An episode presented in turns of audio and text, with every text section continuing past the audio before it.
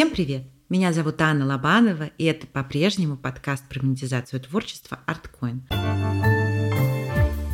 Сегодня со мной снова Елена Мицкевич, психолог, тренер эмоционального интеллекта, автор подкаста «Ты – это важно» и одноименного портала с теплыми, адекватными психологами. Лен, привет. Привет, привет. Очень рада. Мы сегодня хотим сделать две разных части. Первая — это поговорить про выгорание, которое сейчас, как выяснилось, еще актуальнее, и ответить на все вопросы, которые присылали, я собирала, да, наши слушатели. Вот давай немножечко сначала про выгорание. Насколько я поняла из обратной связи слушателей наших, наша предыдущая тема про потерю смысла в творчестве у многих очень перекликается с выгоранием. Это правда связанные вещи? Да, потеря смыслов может быть связана с выгоранием, когда опустошенность выводит на поверхность вопрос, а для чего, а чтобы что.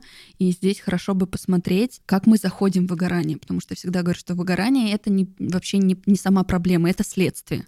Это следствие какого-то поведения, не знаю, нарушения баланса, э, дисбаланса приоритетов, который приводит к опустошенности. И он действительно выводит так на поверхность важный вопрос. А что ты делаешь? А для чего?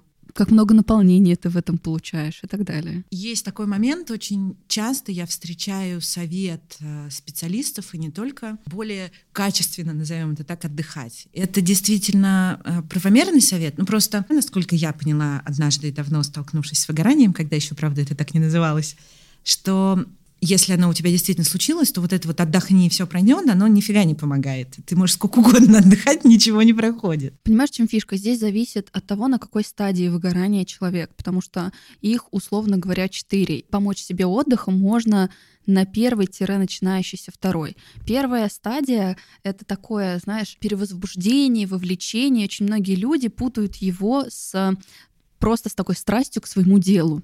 Когда меня спрашивают, а как отличить, является ли это уже признаком э, выгорания, или это я просто живу наполненной жизнью, где куча-куча какого-то драйва и движухи, я говорю, что есть очень важный симптом. У вас идет явный перекос в какую-то сферу жизни.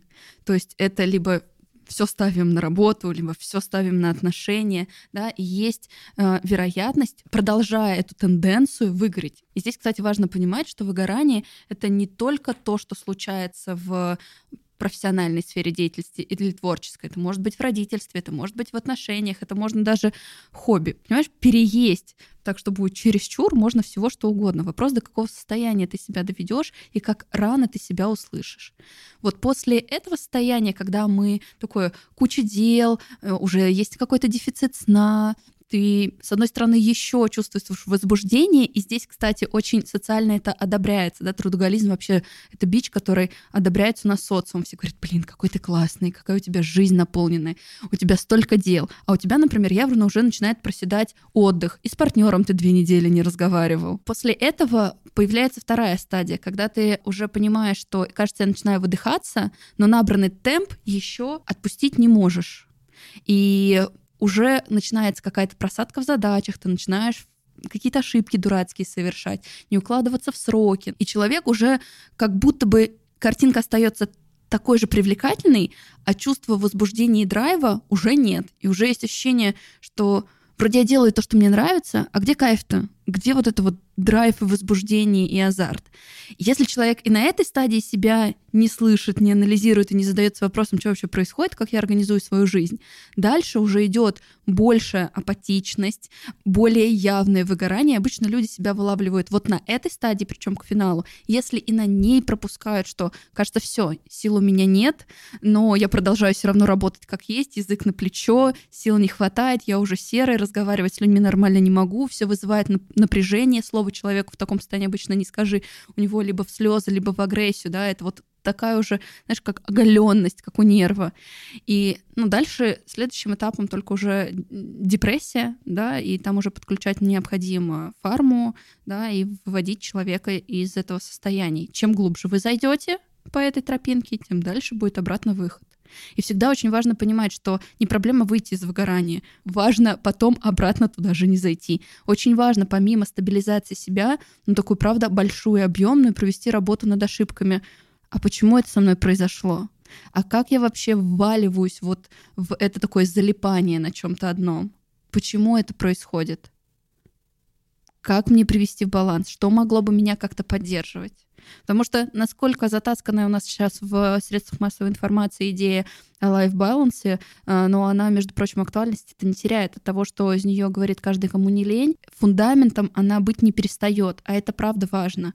Просто я вот за то, если вот вы визуально даже, друзья, сейчас представите колесо баланса, такое типичное, загуглите первую картинку, которая попадется. Нам, правда, важно соблюдать, чтобы жизнь была наполнена по каким-то основным вообще моментам. Безусловно, когда я, например, с своими клиентами работаю, и мы отсматриваем их жизнь, я не предлагаю им шаблонное решение, потому что у каждого человека наполнение будет свое. Я могу привести, кстати, через себя пример. У меня мама, например, этого не понимает, а, но у меня прям важной ячейкой в моей жизни есть мои животные у нее чуть-чуть другое отношение к хвостам, к ее, а они у меня прям член семьи, и для меня важно, чтобы у меня в жизни было времяпрепровождение, где я могу качественно погулять со своей собакой, она будет счастлива, я буду счастлива, я не знаю, поглажу всех своих котиков, и выделю на это время. Не просто их покормлю, не просто они ко, ко мне подойдут и потрутся. И для меня, если я буду, например, рисовать свой круг баланса, да, точно будет, например, вот эта сфера жизни. И у нас у всех есть, помимо каких-то основных ячеек, там, не знаю, работа, семья, хобби,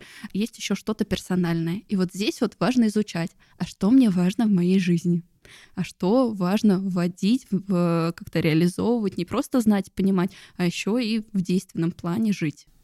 Так, очень много у меня вопросов. Значит, во-первых, ты не сказала, что происходит на четвертой стадии, но если третья депрессия, есть нет, еще нет, нет, третья, четвертая это кошмар. Тре- нет, нет, третья это как раз-таки уже явное выгорание, апатичность, но пока еще э, нету изменения биологическом уровне организма. А четвертое это у нас уже как раз-таки депрессия. Так, теперь следующий у меня будет вопрос, и я думаю, что очень многие я сейчас буду говорить, как всегда, про себя, но мне кажется, что очень многие слушатели меня поддержат. То, что ты описала, первая стадия, это вообще нормальный образ жизни современного человека, который нашел свое любимое дело. Ему повезло, да, и он э, делает то, что ему нравится при современном ритме, при современных объемах, особенно если человек хочет чего-то добиться или там построить карьеру какую-то успешную, либо делает какое-то творческое свое дело, да, и, естественно, тоже это съедает много у него силы времени. Первая стадия, по-моему, абсолютно как это, нормальный образ жизни, да? Перед тобой сидит человек, который фактически работает 6 дней в неделю. При этом я не выгораю. Ну, просто у меня, например, есть статично суббота, выходной, который я вообще не трогаю. Вот в нем я разрешаю себе, мам все смеется, это еврейские корни просыпаются, суббота, выходной. В нем я хочу, проявляю активность, хочу, валяюсь целый день в кровати. Я позволяю себе абсолютно идти за собой. У меня тут недавно был субботний день выходной, когда я 4 часа в ванной пролежала. Просто мне так хотелось, понимаешь? И это принципиальное отличие, когда я четко понимаю, что мне нужно, что меня наполняет, и системно вношу это в свою жизнь. Потому что отдых, как профилактика от выгорания, это то, что должно быть в каждом дне, в каждой неделе, в каждом месяце, в каждом году. И еще раз, в каждом дне, в каждой неделе, в каждом месяце, в каждом году. Как очень наш, друзья, запомните. И вот помимо этой субботы у меня точно есть какое-то время для себя качественное в течение дня. Хотя бы 15 20 минут, а желательно час. И это помогает в том числе относиться и бережно к себе, и оставаться проактивным. Я сама очень люблю свою работу. У меня много проектов, много деятельности. И были у меня, кстати, вот последний раз я сама до второй стадии, условно говоря, доходила именно от большой любви к делу. И это тоже так бывает, да. Важно понимать, что выгорают не только те люди, которые ненавидят свою работу и ходят просто через силу, через насилие. Это вообще чуть-чуть другая стратегия в любимом деле, в любимых отношениях, там, не знаю, в любимом материнстве тоже можно выгореть. Вопрос переизбытка. Ну, мне кажется, как раз вот творческие люди, я думаю, практически все, очень часто сюда и заходят именно от любви к своему делу и от того, что они получают удовольствие от того, что делают, и как бы мне еще деньги за это платят, да, я кайфую. Вот, правильно я тебя поняла, уточню на всякий случай. То есть даже если у нас есть перекос с точки зрения вроде бы временного занятия любимым делом, и мы очень много ему отдаемся, но если мы не будем забывать про отдых и планировать его все время, то тогда мы себя вот на этой грани удержим. Но там не только отдых. Вот я еще раз говорю, у кого-то это важно, не знаю, времяпрепровождение с партнером. Uh-huh. Причем это не просто вместе за телевизором посмотреть, пощелкать телевизор или на Ютубе зависнуть. Это посмотреть друг другу в глаза, поговорить, качественно как-то наполниться. И вот здесь вот хорошо бы задавать себе вопросы. А чего мне важно для наполнения, для ощущения жизни в жизни? Прошу прощения за тавтологию. Я еще раз говорю, я очень сильно за то, чтобы жить наполненной, энергичной жизнью. Главное не забывать, что не мы для проектов, да, а все-таки они должны приносить нам кайф, здоровье и улучшать качество нашей жизни. И если даже любимое дело начинает вредить, хочется посмотреть, что там в концентрации. То есть э, качественный отдых это не какой-то универсальный, а тот, который подходит именно вам, исходя да, из ваших ценностей. Так, да исходя из вашей вообще структуры личности, исходя из вообще того, из чего вы черпаете энергию, потому что при всей, например, своей социальной активности я напитываюсь ресурсом от себя. Мне нужна тишина, природа и отсутствие людей. И здесь как бы чем лучше ты себя знаешь, тем легче тебе удовлетворить потребности, в том числе по ходу жизни. Но потом давай не забывать, вот люди, которые залипают, ну, например, на любимом деле, э, они в в этот момент чаще всего вообще забывают напрочь, в том числе о базовых потребностях. Поесть, попить, нормально спать, не знаю, двигаться. Например, я на съемках, у меня смена 12 часов, если без переработок и все хорошо, когда я режиссер, ну, там же все время что-то происходит, и все время нужно тушить какие-то пожары, что-то делать, общаться с актерами, группой. И там ты внутри этого потока кайфуешь, ты забываешь поесть. Также, собственно, бывает эм, когда ты пишешь, да, у писателей практически или сценаристов у всех? Но а, здесь хорошо бы как бы без такого приукрашательства всего и романтизации этого процесса трезво посмотреть на то, что вот в таком поведении мы изнашиваем фундамент, мы изнашиваем свое здоровье. И здесь можно, конечно, очень приятной картинкой себя рисовать. Я такой занятый, э, я такой весь в, делах, да, бегаю, занимаюсь, а вообще-то я не кормлю организм, я не пою его водой, я, не знаю, не всегда забываю ходить в туалет, уж простите, да, физиологически физические потребности это тоже очень важно. Вообще базовые потребности это очень важно. Чем крепче ваш фундамент, тем что-то более значимое и долгоиграющее вы можете построить в своей жизни. Вот, например, мой лайфхак, да, из опыта наблюдения за собой, понимания этого, я теперь, когда пишу, обязательно включаю помидоры, так называемые, да, и он через 25 минут напоминает мне, ты уже 25 минут пишешь, приди в себя. Он как бы тебя, ну, выводит в осознанное состояние. И это, кстати, классно. Да, это очень хорошее упражнение. Если нет доверия на какое-то выныривание здесь и сейчас самостоятельное, то да даже простой будильник, заведите его, там, не знаю, если мы говорим про питание, ну, на каждые три часа, да, просто чтобы он вас чуть-чуть возвращал. Кажется, пора организму что-то дать, кажется, пора спину размять, кажется, пора как-то, не знаю, выйти, подышать свежим воздухом. Отвлекись от процесса, обрати внимание на себя. Когда у меня, как мне кажется, было выгорание, я довела себя до такой стадии, что мне казалось, э, что весь негатив, который я испытывала в тот момент, там опустошенность, э, бессилие, видимо, начало депрессии и все прочее, я все это сконцентрировала на любимом деле, и мне казалось, что это такое зло, которое мешает мне нормально жить. И я на какое-то время вообще уходила из профессии, и мне казалось, что э, вот нужно уйти и начать чем-то другим заниматься, иначе я так и не начну нормально жить. И как э, есть прекрасная фраза, что куда бы ты ни уехал, ты везешь себя с собой. Mm-hmm. То же самое произошло у меня. То есть в новые свои дела я все равно притащила свое отношение к работе. И очень быстро начала сваливаться выгорание второй раз. Мне помог специалист. Самостоятельно у меня не получилось справиться. Вообще в целом это возможно? Хм, хотелось бы мне обнадеживающую здесь вещь сказать, но чаще всего нет к сожалению. Потому что если это систематично происходящее событие в вашей жизни, хорошо бы разбираться, еще раз говорю, не вопрос выйти из выгорания. Это даже, кстати, правда, можно самостоятельно. Ну, то есть, если, не знаю, не критиковать себя, бережно относиться и разрешать себе плыть за своим ресурсом и состоянием, потому что часто бывает такое, что люди говорят, вообще ничего не могу делать, просто залипаю на каком-нибудь, выключаю мозг, залипаю на каком-нибудь сериале, или просто лежу, вообще сил нету. и кажется, ну день лежу, ну два лежу, но это же когда-то должно кончиться. Кончится так тогда, когда организм доберет свое. И здесь вот если есть доверие, выйти можно. Но чаще всего очень важно такое внешнее зеркало. Вот ты говоришь про помидоры, который, да, помогает как-то тебе обратить внимание на себя. Ну, а психолог там может тем же зеркалом служить, чтобы отзеркалить тебе, что ты делаешь, что вообще происходит, чего не хватает, чтобы быстрее и качественнее привести структуру в порядок. И вот ты спросила в самом начале, а как выходить, а как выбираться.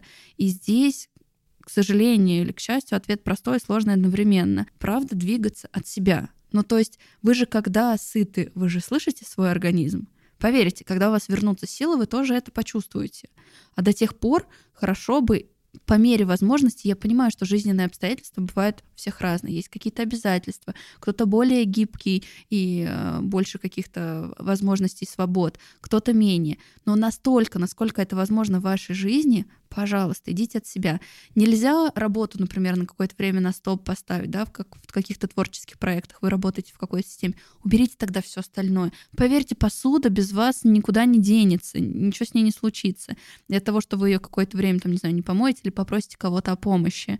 И, кстати, просить о помощи в этой ситуации тоже очень важный выход. Здорово, кстати, в такие моменты очень часто проверяется на прочность, а кто вообще в моем окружении. Потому что иногда очень болезненно оказывается по своему опыту работы, знаю, что близкие не всегда поддерживают. Когда ты перестаешь быть функциональной, когда какие-то твои функции выпадают, залипают. Здорово, чтобы оказались рядом люди, которые дадут эмоциональную поддержку, подстрахуют. Если вообще нет, да, и вы, например, живете э, соло, то, пожалуйста, тогда постарайтесь посмотреть, что я могу вообще, правда, убрать, не знаю, какие дополнительные занятия, задания или еще все, все, что можно, чтобы все время посильное давать себе возможность приходить в чувство и восполнять то, что вы у организма своего взяли. Вообще я часто сравниваю выгорание с таким с эмоциональным кредитом. Кредит всегда отдается с процентами своему организму в том числе.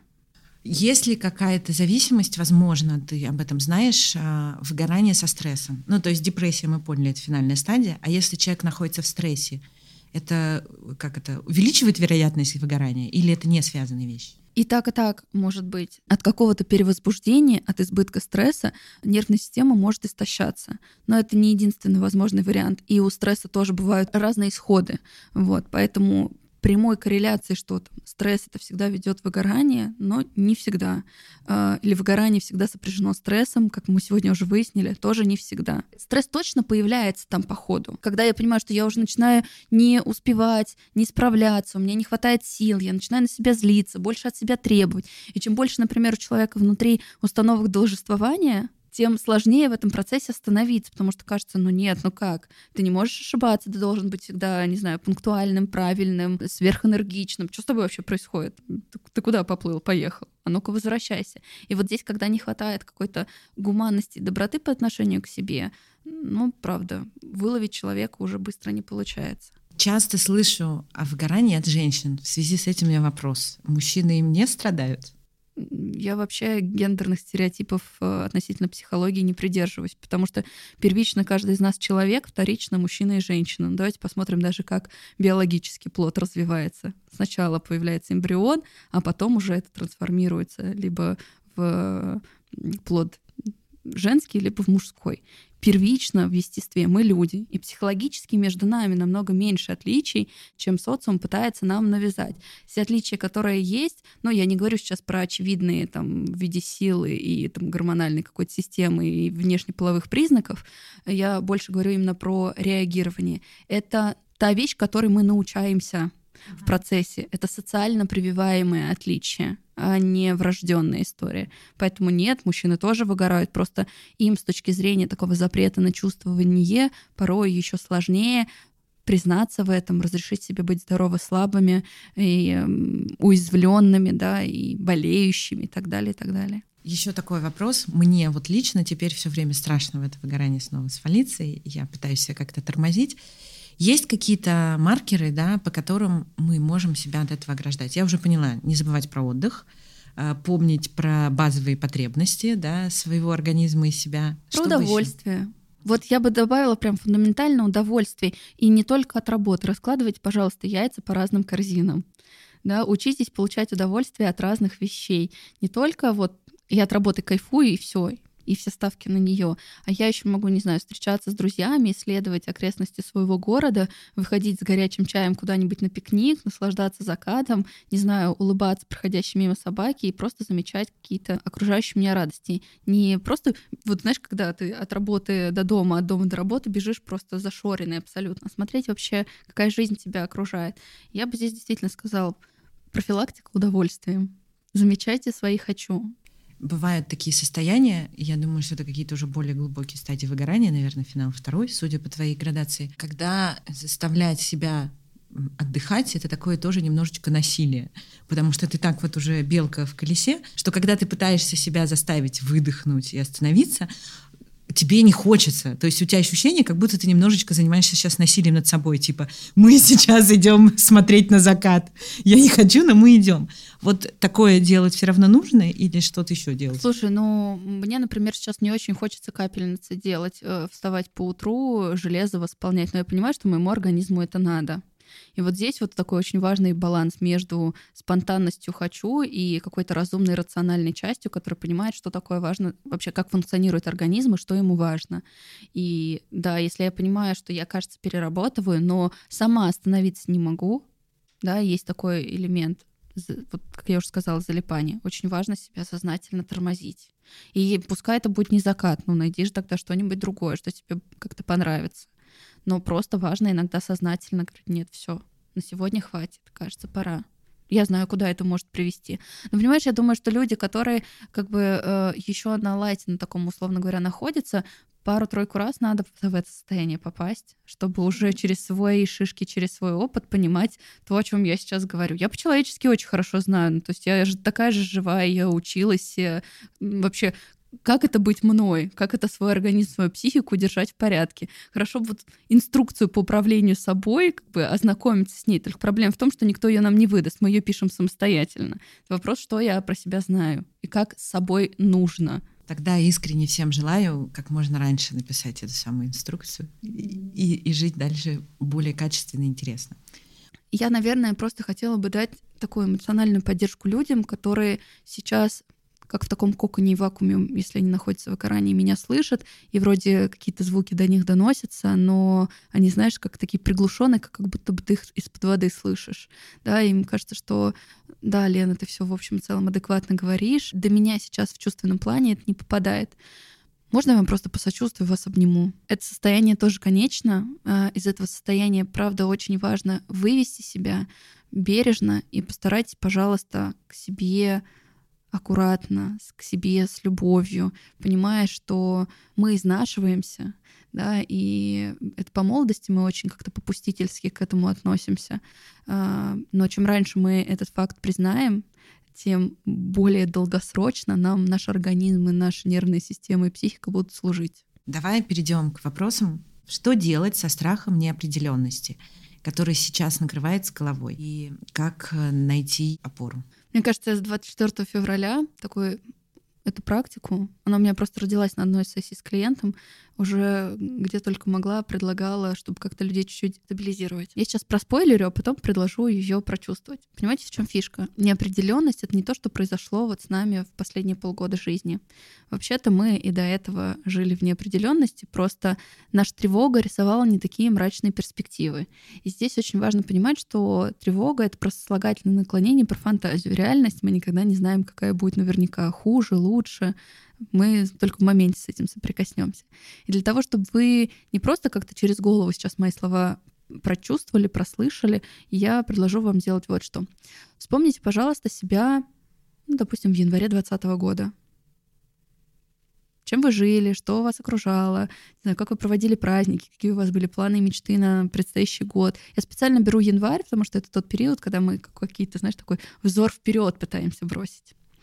А теперь вспомните себя в январе 21 года. Что там с вами, что там с вами происходило? Как этот 20 год прошел у вас? Точно ли он случился таким, как вы его планировали? Каким человеком вы спустя этот год стали? Какие изменения пришли? И могли ли вы ожидать, что этот 20 будет вот таким? Чаще всего ответ нет. Ну, потому что все равно жизнь вносит какие-то свои коррективы. А я с точки зрения линии жизни взяла абсолютно маленький интервал, всего лишь в год. Его даже можно уменьшить, можно свести до полгода, до трех месяцев. Мы все равно не знаем, что будет спустя это время. Мы строим какой-то план, но это всегда такая история про адаптивность. Я что-то представляю, но только в реальности я могу как-то найти себя, среагировать да, и выстроить какую-то свою действительность. Сейчас это правило никак не поменялось. Мы точно так же не знаем, что будет э, в... Мы сейчас с тобой пишемся в июне 22 что будет в июне 23 и так далее, и так далее. Мы не знаем, как мы лето это проведем. Разрешите себе присутствовать в своем текущем периоде жизни, в своих буднях, в, то, в том, чем вы живете. Потому что все остальное — это приятные сюрпризы от жизни. И здесь хорошо бы наращивать опору внутри, потому что, правда, эмоциональная зрелость как раз-таки и определяется умением выдерживать неопределенность. И чем более взрослый человек у нас внутри, не по паспорту, не обманывайтесь, там не истинная цифра стоит, да, тем, в общем и целом, нам легче справляться. Да, я не знаю, что будет дальше. И ты не знаешь, и я не знаю. И человек, который задал этот вопрос, не знает. Мы здесь все в одной лодке. Но у вас наверняка есть какой-то близлежащий план. Вам что-то ценно, что-то важно. Вот наши ценности и какие-то потребности, которые чаще всего сквозь года проходят у нас, ну, какую-то легкую трансформацию, да, проживая, так или иначе остаются с нами как опора. А форму мы находим уже относительно тех обстоятельств, которые приносят нам жизнь в том числе. И это про здоровый баланс. Есть что-то, на что я влияю, и что-то, что абсолютно мне не подвластно. Хорошо бы второму здорово сдаться. Вопрос, который, мне кажется, перекликается немножко с твоим ответом. Как приобрести устойчивость и уверенность в своем творчестве, несмотря на внешние обстоятельства или мнения? Вообще, если с таким вопросом приходят, здесь очень важно его конкретизировать, потому что какие внешние обстоятельства вас выбивают это же тоже очень важно понимать, потому что он очень общий, и я сейчас могу только такой же общий ответ дать. Здесь хорошо бы, правда, посмотреть, что меня триггерит, почему я начинаю сомневаться, какие конкретно внешние обстоятельства ну, дают мне дестабилизацию, потому что у каждого ответ будет свой. Вообще вот эта вот история про общесть, да, она лишает нас конкретики, она лишает нас видения себя. А без видения себя мы не можем в том числе увидеть свои какие-то ценности а что важного я несу, почему я это делаю. Потому что вообще-то обесценивание происходит у нас условно говоря, двух ситуациях. Когда, а, мы базово не умеем в принципе себя ценить, ну и тогда я здесь могу только порекомендовать психотерапию, и это будет достаточно продолжительная история, чтобы не было каких-то иллюзий, потому что это прям процесс важный. И второй момент, когда я делаю что-то неценное для себя, и тогда я это обесцениваю. Вот если в моей системе ценностей нету, ну, например, уборки дома, для меня это какая-то 25-я э, с конца потребность, то если я целый день про генералю, там, не знаю, переберу все, ну, мне, конечно, локально будет приятно, но ощущение наполненности от дня у меня не будет и какого-то наполнения. Скорее всего, будет такое обесценивание. Что я вообще сделала? Ну, окна помыла, ну и что? А кому-то, наоборот, это важно, да, и для кого-то такое времяпрепровождение будет очень ценным. Мы разные. И вот здесь вот хорошо посмотреть, что мешает вам ценить вас, чего вам не хватает, что, соответственно, вас триггерит, то вызывает вот эту дестабилизацию. И какой ближайший посильный шаг вы можете сделать для того, чтобы заметить, что вы — это важно. А у меня проект не просто так называется как предъявлять себя миру и не бояться брать деньги. Иногда смотришь, что другие берут деньги за информацию, которая, как тебе кажется, знакома всем, и ты тоже мог бы это рассказать. Но в другой момент про то же самое начинаешь думать, что это никому не нужно. Вот здесь вот как раз есть четыре чувства основных, которые я вижу. Стыд, страх, зависть и обесценивание как состояние скорее. Первые два, стыд и страх, это про проявлять себя, и здесь хорошо бы посмотреть в опыт. Вы почему-то стали бояться, какой-то опыт с вами случился, где у вас такое восприятие себя и проявленности получилось. Стыд туда же, стыд вообще социальное чувство, да, то есть в нем происходит такое отвержение себя. И часто действительно про проявляться, про выделять свое я бывает очень сложно. И потом запускать, но очень же хочется, и тогда появляется зависть, но другие же делают, но при этом, если я начинаю делать, да, это круг замыкается, я начинаю опять себя обесценивать. И вот здесь хорошо бы эту систему разорвать. Я бы предложила через зависть пойти. То есть другие делают, и мне тоже хочется. Но признаться, что хочется не просто, да, и тогда вот человек залипает, начинает обесценивать. Хорошо бы остановиться. Да, я тоже так хочу. Вот если вы разрешите за этой завистью, во-первых, ее опознать, а во-вторых, за нее увидеть, что вам это тоже важно, я хочу зарабатывать хорошо деньги, или я хочу проявляться, я хочу получать восхищение от людей, я хочу получать от мира подтверждение, что я ценная и прекрасная. Я думаю, что некоторые люди уже в этом состоянии такую фрустрацию легкую получат, потому что, правда, когда э, ты сидишь и вроде понимаешь головой, что ты ценный, а эмоционально расправить плечи не можешь, это такой непростой процесс. Но очень хочется дать поддержку. Разрешите себе хотеть, разрешите себе вообще замечать свою ценность и задаваться вопросом, а с чего я могу.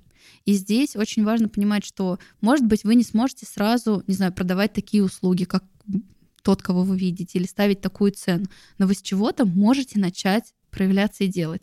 Здесь, к сожалению, рецепта, кроме как находить эмоциональную поддержку, давать себе видение какое-то чувственное и делать, вот без финального этапа ничего не поменяется. Делать прям обязательно и посильно. То есть двигаться в сторону того, что я преодолеваю. Вот здесь очень важно понимать, что на преодолении, на здоровом преодолении, без насилия, без принуждения такого болезненного, мы развиваемся, мы преодолеваем какие-то устоявшиеся зачастую деструктивные паттерны и трансформируемся в сторону развития, того, которое нужно именно нам. Не просто быть лучшей версией себя, все делают, и ты туда иди, нет, а именно от своих сигналов, от своих чувств. Мне кажется, ты сейчас затронула очень актуальную сейчас тему, вот это бесконечное совершенствование и быть лучшей версией себя, оно так всех задалбливает, потому что, во-первых, это такая калька, да, которая не всем подходит, и кому-то становится от этого только хуже. А во-вторых, это очередное принуждение, да. Все побежали, я тоже должен, и неважно, что я не бегаю условно, да. Mm-hmm. И вот здесь очень-очень классно, что ты напоминаешь о том, что нужно все-таки идти от себя. Не всем нужна йога, матча по утру, э, я не знаю, английский и что там еще у нас в тренде. Кто-то любит травяной чай, э, я не знаю, простую прогулку, да, и эм, какое-то другое движение. В общем, да, очень важно двигаться от себя и пропускать все через фильтр себя. А мне-то как? А что откликается, и как я могу реализовывать себя. На самом деле я очень люблю тему денег и проявленности. У меня на нее такой персональный взгляд, потому что мне кажется, что у нас чуть-чуть в таком на постсоветском пространстве, в России в частности, нарушенная приоритизация. Мы деньги ставим часто выше себя, ну или какую-то карьерную реализацию выше себя, и пытаемся до этого дотянуться и как-то э, этому служить. А я считаю, что из ощущения, что я ценный человек, я развиваю себя, я заслуживаю да, какой-то карьерной реализации, хорошего уровня жизни, и это совершенно другое направление для движения. Не мне нужно что-то догнать, чему-то соответствовать, каким-то цифрам, какие-то дела делать, потому что так принято. А я себя ценю, люблю, хочу выражать, хочу в мире реализовывать, и как следствие, да, я выстраиваю свою карьеру, живу хорошей финансово обеспеченной жизнью, да, и ставлю эти потребности для себя. Мне кажется, на нашем постсоветском пространстве очень развита такая история, что даже куча же есть поговорок, там, да, типа «нежели хорошо, нечего начинать», или там художник должен быть голодным, что нету ощущения, что я достоин этого, mm-hmm. что я уже достоин этого, мне не надо, да, куда-то себя тащить, чтобы yeah. смочь. У меня тут был интересный диалог в моем блоге в сети, которую нельзя называть, когда я говорила о том, что я правда считаю, что люди достойны жить хорошей жизнью.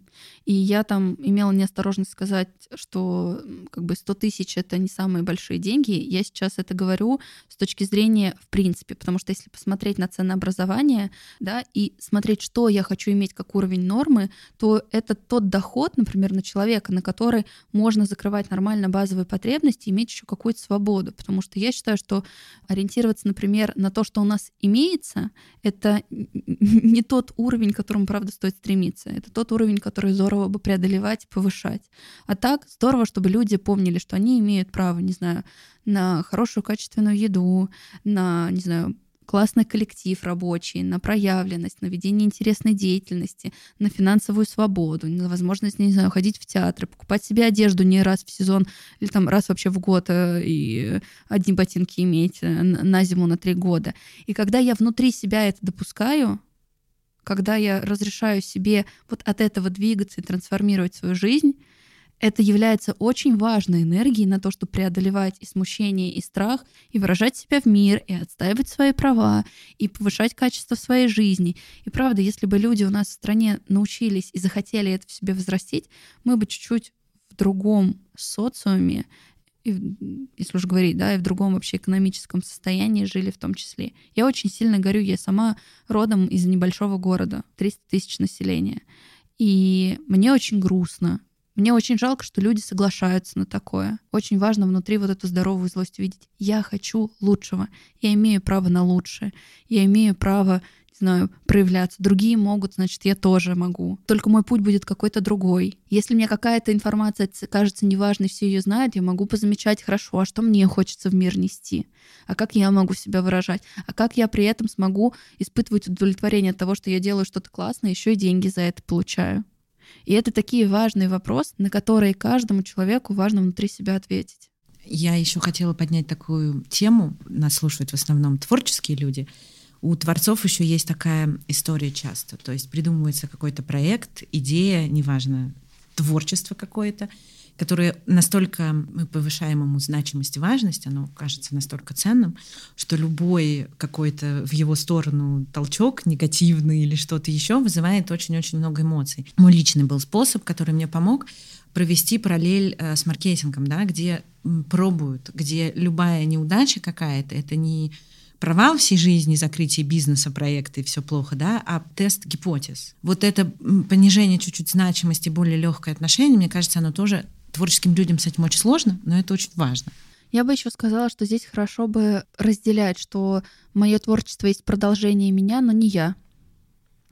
И это первый момент. А второй момент — если про преодоление, то я бы, наверное, сказала еще так. Часто творческие люди — это те люди, у которых, правда, очень хорошо развит внутренний ребенок, такая детская часть творческая, радующаяся, да, но часто проседает взрослый и ответственный человек. И у многих есть предубеждение, что если я возвращу взрослого, то он как будто бы территорию займет внутреннего ребенка. Я уж, простите, буду этой метафорой продолжать. Но это не совсем так. Каждый просто включается в свое время.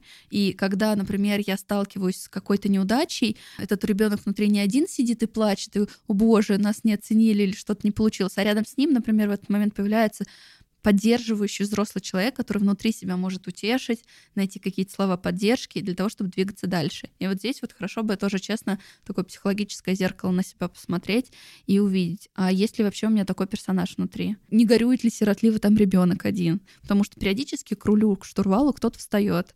И здорово, чтобы в творчестве, да, это была такая пышущая энергией часть, а когда случаются какие-то кризисы и катарсисы, взрослая опора, да, и взрослая фигура, которая может справиться, пережить и, да, понимать, что любое какое-то происходящее событие — это опыт.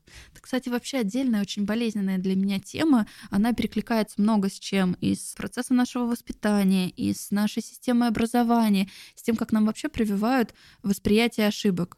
Я очень сильно на все это злюсь, я очень сильно на это не согласна. Все эти красные ручки, прости господи, ну как самый примитивный пример, уж прости, но это все туда же.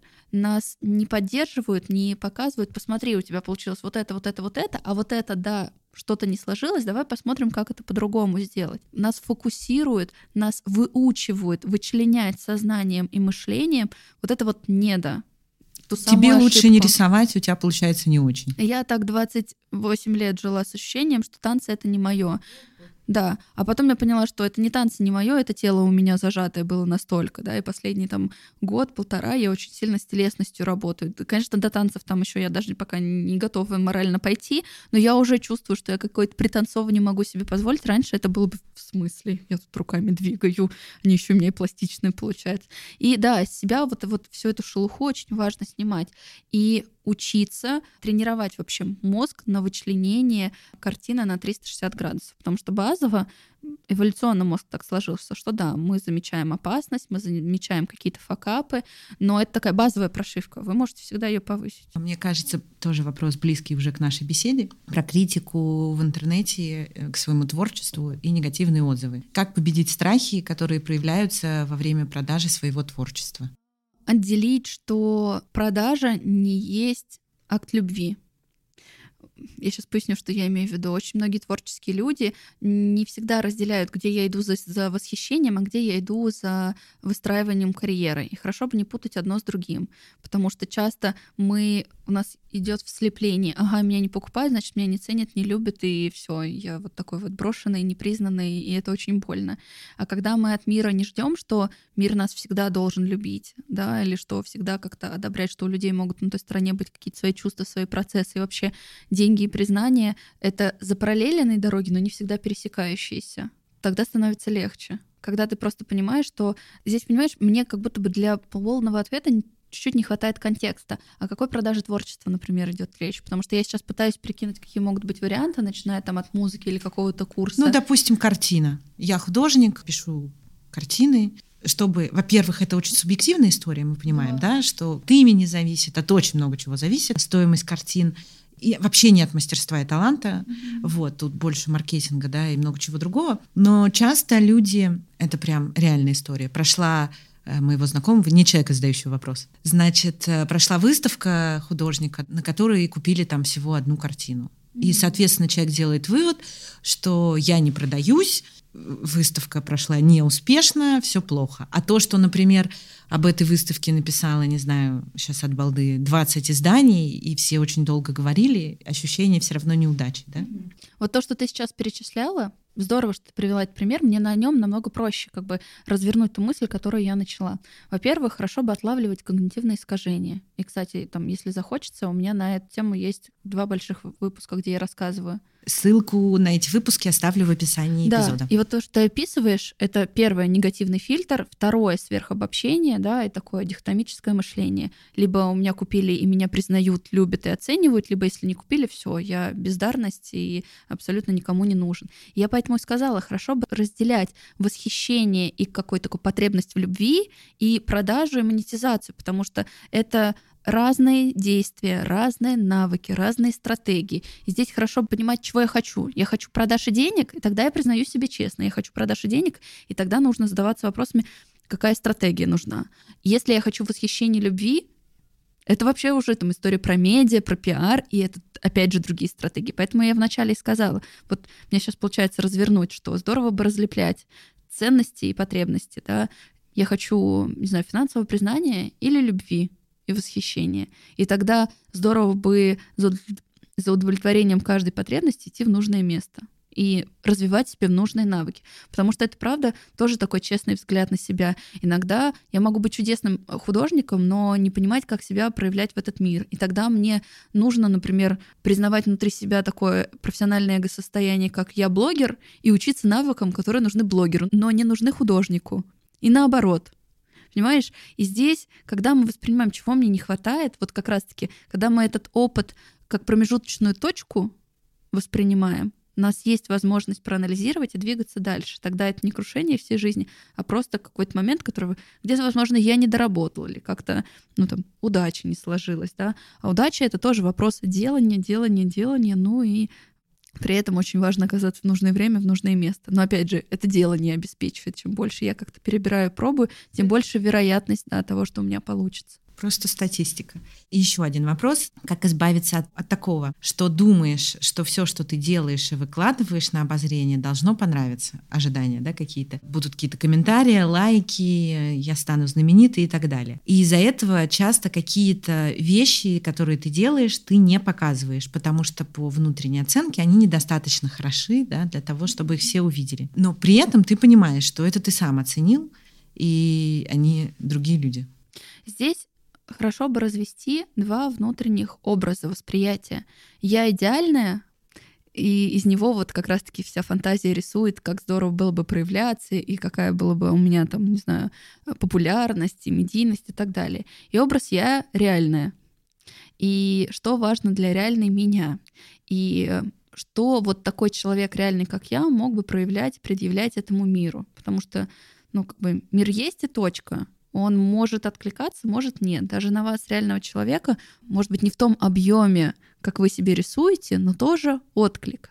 И тогда, когда я иду все-таки от точки реального образа, а не желаемого, более приятного, где я уже там и успешная, и жизнь моя более наполненная, разрешаю себе жить свою здоровую, в хорошем смысле обычную жизнь, появляется с ней контакт и ресурс для того, чтобы проявлять себя здесь сейчас не ждать идеального момента, не откладывать это до той точки, когда будет больше возможностей, более приятная картинка, а проявлять себя попутно, двигаясь в ту сторону, если это действительно для вас важно. Вопросов больше присланных нет. От меня последний.